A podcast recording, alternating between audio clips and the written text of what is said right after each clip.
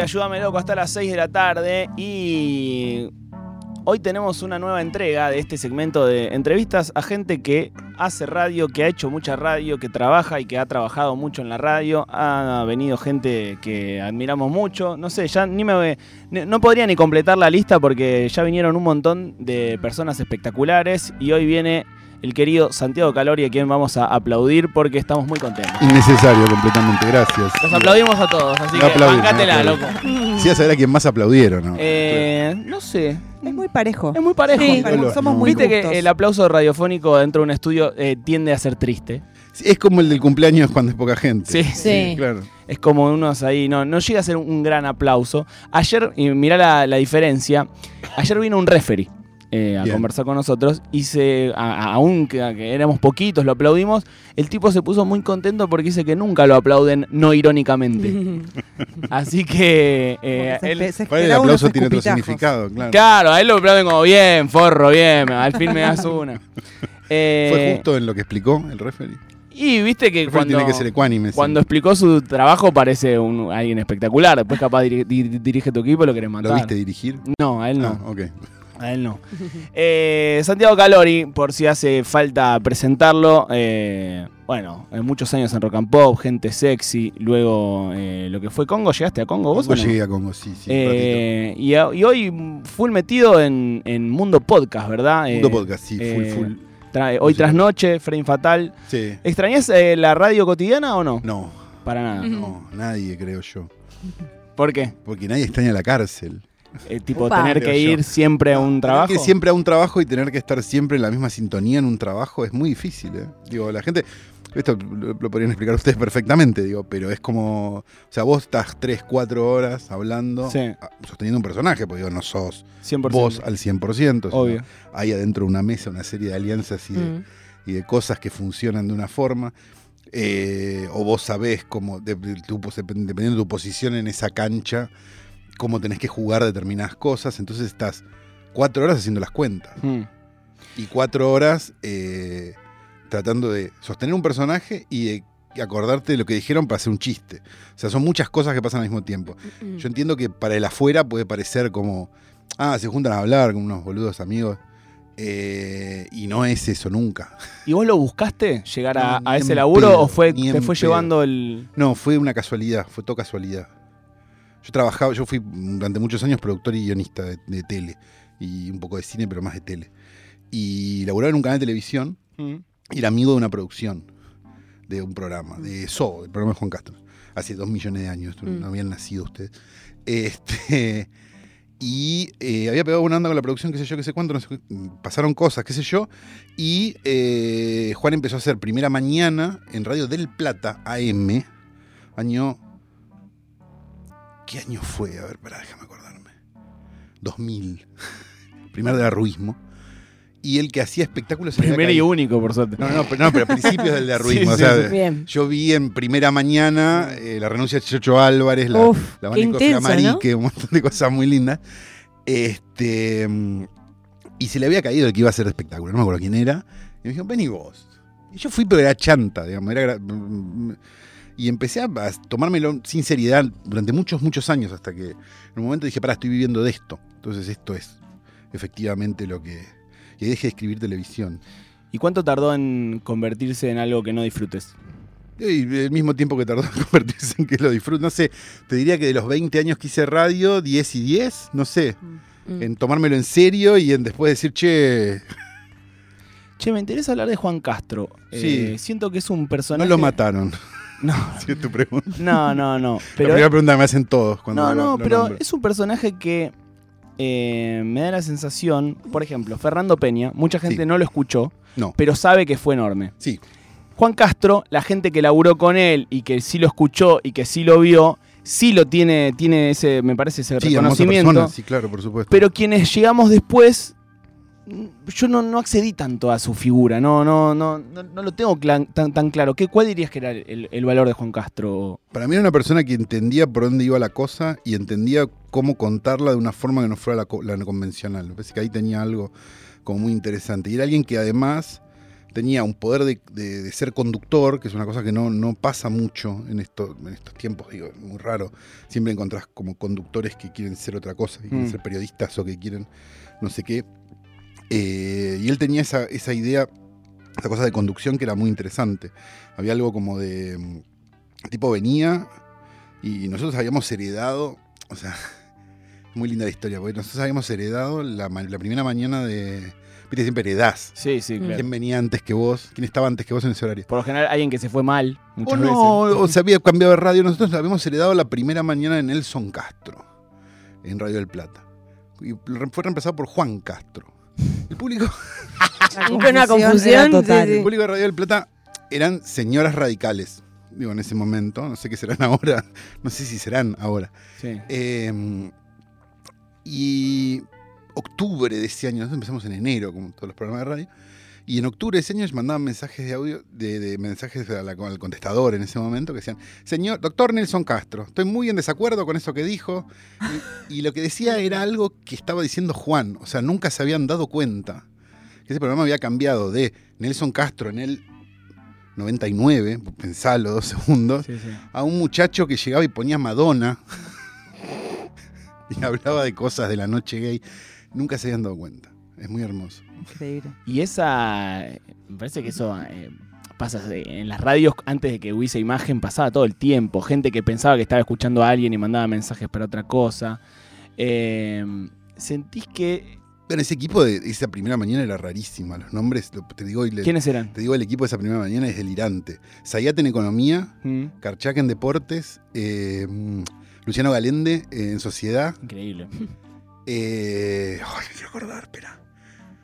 Uno que terminó de prensa de Solá, eh, en política. Y yo en espectáculos, es delirio. En la producción estaba Maxi Martina. O sea, había como, como cosas, eh, era muy divertido. Pero Otra época. Yo llegaba a hacer espectáculos, era 6, de 6 a 9 de la mañana. Yo llegaba, está el Tano Gentili era el operador de, era el coordinador de aire. Yo llegaba a las 6 de la mañana, me miraba el Tano y me decía, renunció Chacho Álvarez, con suerte entras 9 menos 5, andate a tomar un gospel del gallego. Y era eso. Era muy, era muy lindo, sí. Era otra época, ¿no? Y em, hoy la radio, la verdad es que, por más que digan que sí, que no, eh, hay, no sé si está muriendo, pero hay una disminución eh, enorme de presupuesto, de audiencia, de muchas cosas. Eh, ¿No lo ves así o no? Yo, a ver, yo creo que vamos a ver morir la radio, no lo sé. Como me pregunto si vamos a ver morir la televisión o si vamos a ver morir el cine o vamos a ver morir todas las cosas que dijeron que íbamos a ver morir. Para mí no. Para mí vamos a ver mutar en otra cosa. Mm. Pero no, no, está, o sea, como fenómeno, como lo que era. Eh, ¿No murió eso ya de alguna forma? Digo, porque uno escucha hablar las historias de aquellos, eh, no sé, históricos programas de rock and pop, no sé qué, que laburaban 12 personas para hacer un programa que era su único laburo. Digo, eso murió. La radio murió, como, ese, como ese como esa fuente de trabajo o como esa Lo que pasa es que vos tenés que pensar también que esas 12 personas que trabajaban también trabajaban en una radio donde tenían que llamar por teléfono a gente, encontrarla, a qué hora vuelve.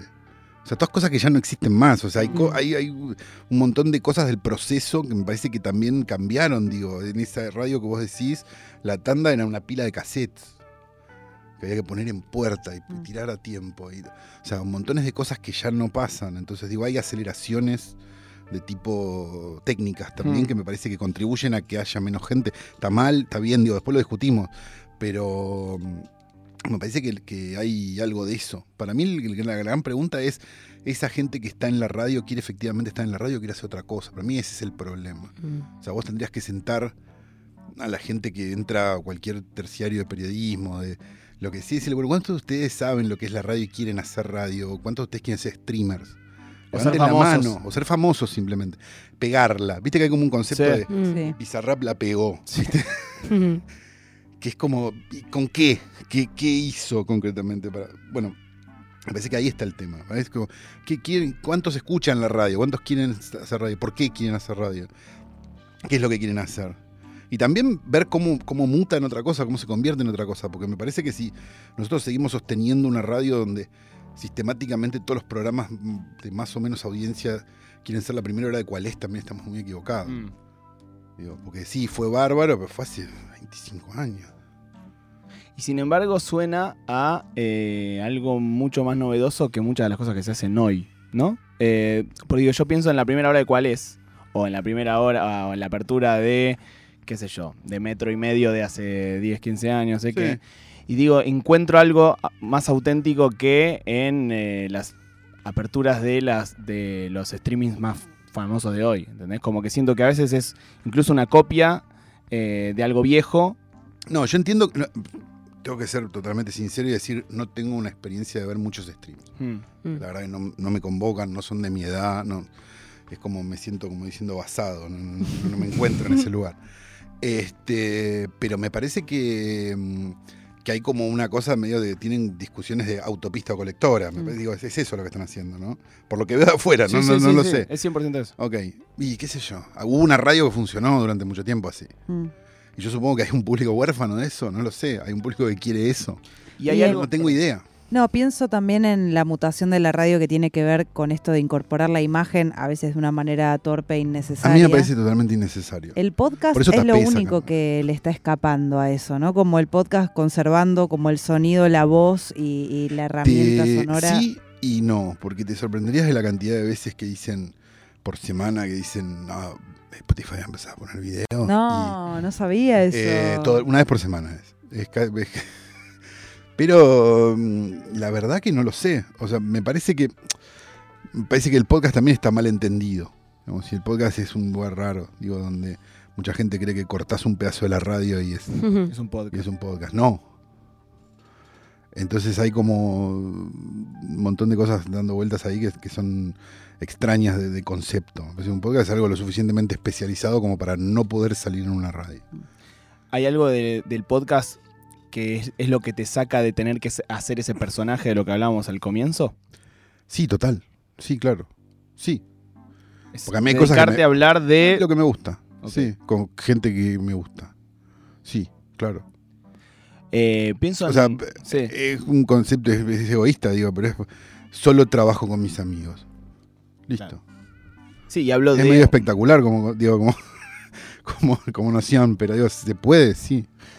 Antes eh, no todo el mundo sabía o veía tantas series ni tantas películas, ni No. quería hablar tanto de series ni de tantas películas. Eso No. hace más... Que hoy sí sea así. ¿Hace más fácil o más difícil? Más laburo? difícil, por supuesto. Porque tenés más ruido. Digo, hay, hay nociones de, de. Yo soy muy enojón, igual, pero lo reconozco. Pero digo, mm, a mí las series son una cosa que están en un lugar, las películas están en otro lugar, a mí me interesan las películas, las series sí, algunas consumo como todo el mundo, pero no me parece que sean la verdad revelada. Este, y dentro de las películas vos tenés gente que entiende las películas como un enorme espectáculo, y hay gente que las entiende como un arte, y hay gente que está en el camino del medio, que soy yo. Digamos, y un montón de gente como yo, digo, que entendemos que las cosas tienen que ser un balance entre la nueva de Freddy y este, una francesa, digamos. Y ahí es donde está el, donde está el, el chiste, digamos. Entonces vos tenés mucho ruido de las películas grandes, digamos, y tenés como un montón de lo que yo llamo los fans de todo. Viste que esta semana son las tortugas ninja, entonces mi niñez, las tortugas ninja, no le dan los números, no, no hay forma. Este, Hoy es Barbie. Va- es Barbie, Oh. esta semana va a ser las Tortugas Ninja, la semana que viene, no sé ni cuándo se estrena. Este, y va a ser así sistemáticamente. eh, todo. Todo un ruido, una semana, después desaparece. Y nosotros, digamos, desde el podcast, de- desde los dos podcasts, uno que se ocupa más de novedades y el otro que se ocupa más de, de películas viejas, este, lo que tratamos de hacer es, che, está todo esto también, fíjate, esto, esto, esto, esto. Digo, hay como, me parece como una idea de, y tampoco hay como una sobreopinión, ni hay nada. Hay como más dato que, que otra cosa. Digamos, yo, eh, yo digamos, lo- los años que hice revistas, esas cosas, siempre nuestra línea era explicar. O sea, explicar y explicar el contexto, explicar por qué existe, explicar por qué- Digo, que son cosas que, que no pasan. Viste que en general cuando escuchás a alguien hablar de películas, lo que escuchás es alguien diciéndote la sinopsis de una película y después qué pensó él de Mm. esa película. Dos cosas que no tienen ningún valor. Primero, lo que opina alguien, que es como, qué sé yo, no, lo conozco, no sé qué opinó de, de las elecciones del domingo, no tengo idea. Este, y después la sinopsis, que la puedes encontrar en cualquier lado.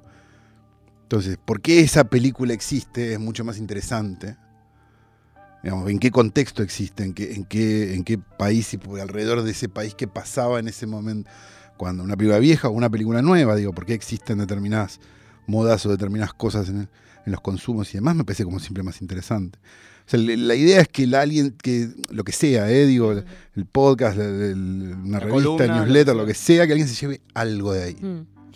Eh, me está pasando algo últimamente que creo que, lo- o sea, lo traigo porque creo que es algo eh, general, que es que cuesta mucho ver pelis sin pararlas 40 veces para mirar el teléfono. eh, Deja el teléfono en otro lado. ¿Tenés un pariente internado?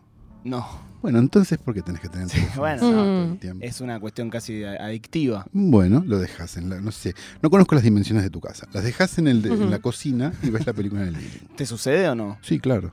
Pero no, pero lo dejo. Pero, y, y de alguna forma, eh, esta... Y he tenido un pariente internado, digo, claro.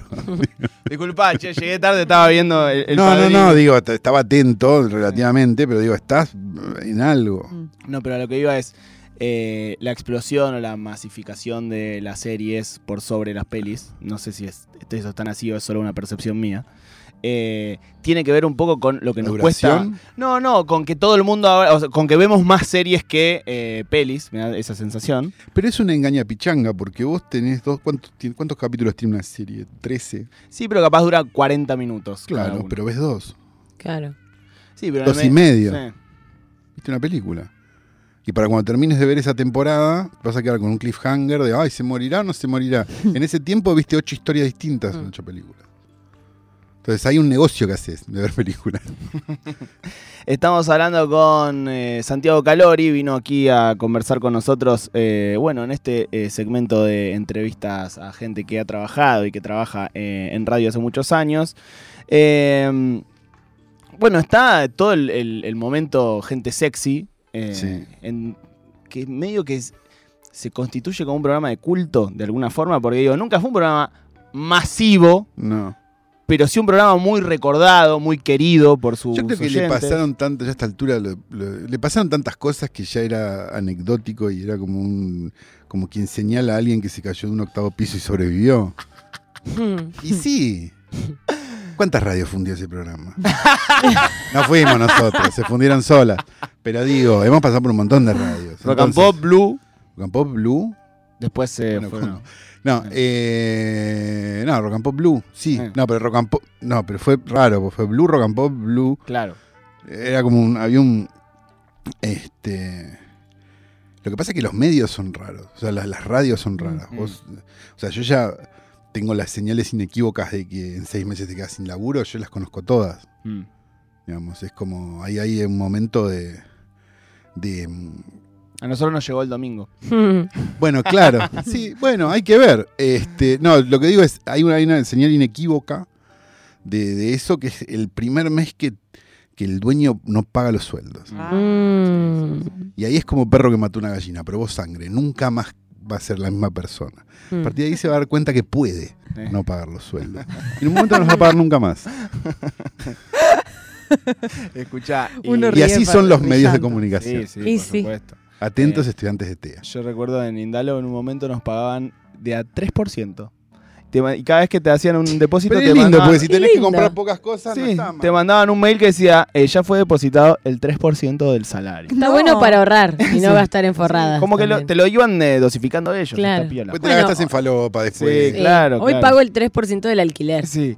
Eh, y después toda la parte más autogestiva de Gente Sexy, Sí. ¿tuvo un momento de placer o fue muy tedioso? No, era extraño, digamos, en general. Digo, era una cosa medio muy experimental, supongo. No, no, no me queda muy claro esa parte. No, no- nunca Porque fue, muy vanguardista eso, ¿no? Como armar una comunidad, pedirle a esa comunidad que lo banque. Digo, eh, Existían ahora parece ese obvio, tipo de pero... comunidades ya, digo, existían otros ejemplos. Me, me, Futurock, sin ir más lejos. Ya existía Futurock. Sí, claro.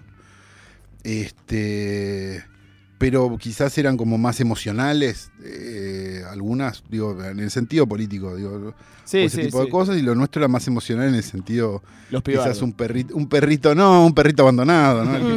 Que- que ya le pasaron tantas cosas. Este, yo supongo que era más eso, o algo por el estilo. Yo creo que el gran cambio es la pandemia igual, Mm. con respecto a ese tipo de cosas, con la idea de, che, esta persona me está ayudando en este, en este mar de mierda que estoy viviendo en jogging en mi casa. recomendándome cosas o diciéndome por acá, mirá esta película o así no sé qué. Digo, el consumo audiovisual y de, y de cosas durante la pandemia fue gigantesco. Yo eh, me cansé de decir que a las 9 de la noche no había que aplaudir a los médicos, había que aplaudir al caño de internet que entraba por Santa Teresita. A las que toninas. Fue lo que, por, por San- por las toninas, que fue lo único que nos salvó. Sí, Y sí, el sí. señor que inventó el BitTorrent. Digo, son como las, las dos velas que yo prendí durante toda la pandemia. Perdónenme los médicos. Este, entonces, eso empezó a tener un valor. Eso empezó a, che, yo la verdad que le tendría que pagar el sueldo a este señor que está trabajando gratis. Ahí, ahí hubo un cambio grande. Y un cambio, o sea, ese cambio de yo tengo que pagar por las cosas que consumo, que cuando vas al chino no te lo preguntás. digamos. pero cuando, no sé, ves un stream te parece que es algo mágico, que sale gratis. Sí. Entonces es como. Me parece que estuvo esa educación durante la pandemia. Entonces eso mm, me parece que viró mucho las cosas. ¿Te apaja un poco el que te lleven ahí? O sea, a, ¿A dónde? No sé, a gente sexy, a tres empanadas, o no Sí, sé qué. re. ¿Es como algo que ya tenés ganas de soltar o no? No, a ver, ¿O que ya soltaste? no, ya solté, sí, ya solté hace un montón de tiempo. A ver, me divierte una noticia de entró a robar y sí, por supuesto, Mm. me encantan. Pero digo, que esas- ese sea el único diálogo con una persona me parece un embole, sí. Eh, ¿Y cómo te imaginas el futuro de todo esto? Negro. No, eh. a ver. El futuro de todo esto. No, yo supongo que si vas.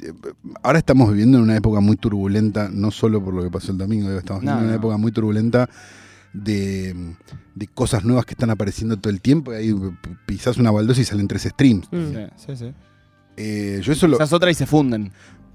Eso ya lo hemos vivido muchas veces los que hemos- tenemos más años en la Argentina con los videoclubs, el yogur helado, Los parripollos. parripollo, la cancha, Cancha de de patinaje sobre hielo. Ahora es el stream. Que si vos haces un análisis de los streams, ves que por stream hay una figura convocante y 24 horas de programación. Mm. O ni siquiera hay 24 horas de programación. No, ni siquiera. hay primera y segunda mañana en un stream. Mm. ¿Qué haces con la gente que está en- a la vuelta? La, la gente a la vuelta. La gente que en la- está en la oficina después de las 2 de la tarde. ¿Qué hace? Digo, hay un montón de lugares que no han sido conquistados. Yo no sé si por paja, por falta de, de- de gente, no tengo ni idea. Este, y se verá. Yo creo que de todos estos streams que están apareciendo ahora quedarán algunos. También es cierto que las últimas elecciones nos enseñaron que los streams miden más que, la televisión. Sí. Mm. Mm. Que, que la tele- o sea, por lo menos que la televisión siendo pasada por YouTube. Digamos Sí, que esos eran los números que teníamos para mirar, digo, pero no sé, lo de Rebordo, lo digo, lo de Mm. este, no me acuerdo cuál era el otro que había La. Tramila del La destape, pues, la sumatoria de ellos daba más que la sumatoria de, Mm. de los tres o cuatro canales de, de noticias más o menos establecidos.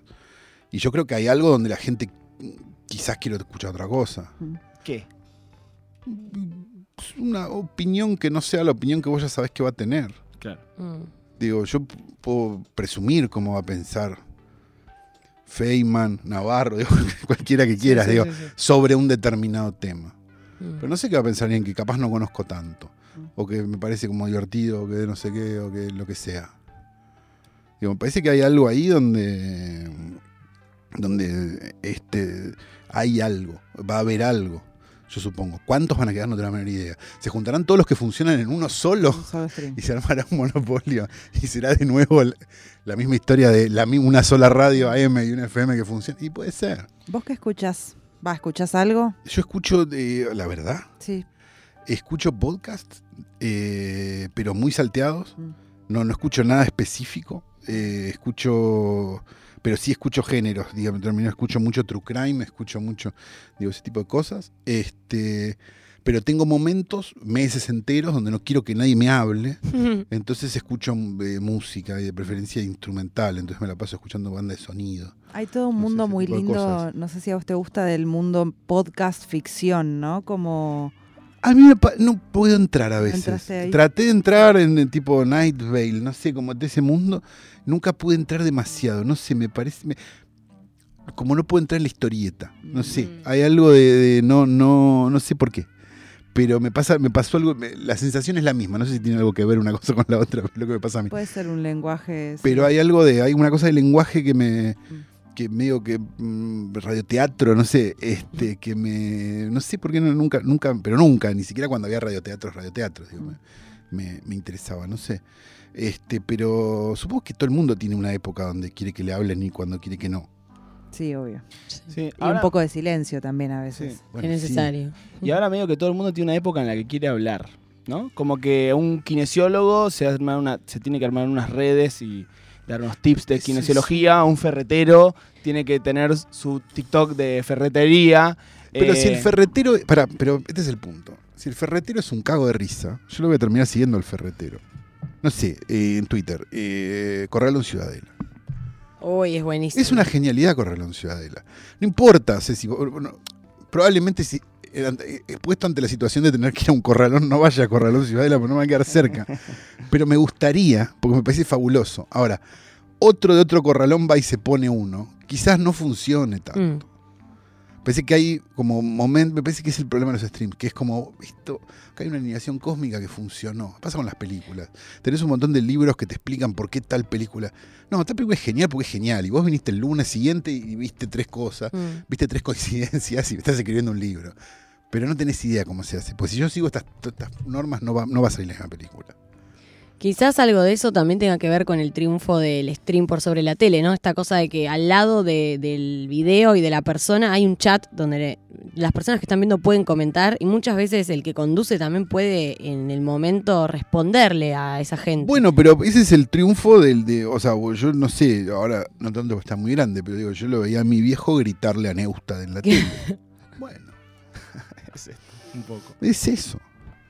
Eh, yendo y, y- y cerrando, siguen saliendo, a- yendo al cine, ¿no? Eh, ¿Siguen saliendo pelis buenas, igual de buenas que antes? Sí, claro, por supuesto. Lo que pasa es que no se estrenan. ¿Cómo no se estrenan? O sea, hay muy pocas películas para ver en el cine, porque el cine tiene una cantidad finita de pantallas, y esa Claro. cantidad finita de pantallas está muchas veces eh, con las arterias tapadas de películas que se estrenan en muchas salas a la vez, eh, muchas veces de manera ilegal, este, tapando el resto de las cosas. Entonces llega un momento donde los distribuidores más chicos o lo que sea quedan en una desventaja grande y terminan no estando. Pero sí hay un montón de cosas para ver, sí. Para ver hay un montón. Y que muchas pelis se estrenen directamente en plataformas, modifica eh, el arte cinematográfico, por decirlo de alguna forma. Yo, a ver, qué sé yo, qué, qué película. Eh, depende de la película. Yo supongo, obviamente nada supera la sensación de ver una película en una sala donde se apaga la luz, no tenés ninguna más preocupación. Una preocupación más que lo que está pasando en esa pantalla no sé cuántos metros. Sí, claro, nada lo reemplaza. Ahora, si vos sos una persona a la que le gusta mucho el cine y que te gastabas mucha plata en ir al cine sistemáticamente, porque ibas todas las semanas tres veces al cine, y no sé qué, te diste cuenta que no había más eso y no invertiste en ver las películas muy bien en tu casa, eh, pifiaste. Sobre todo en la pandemia.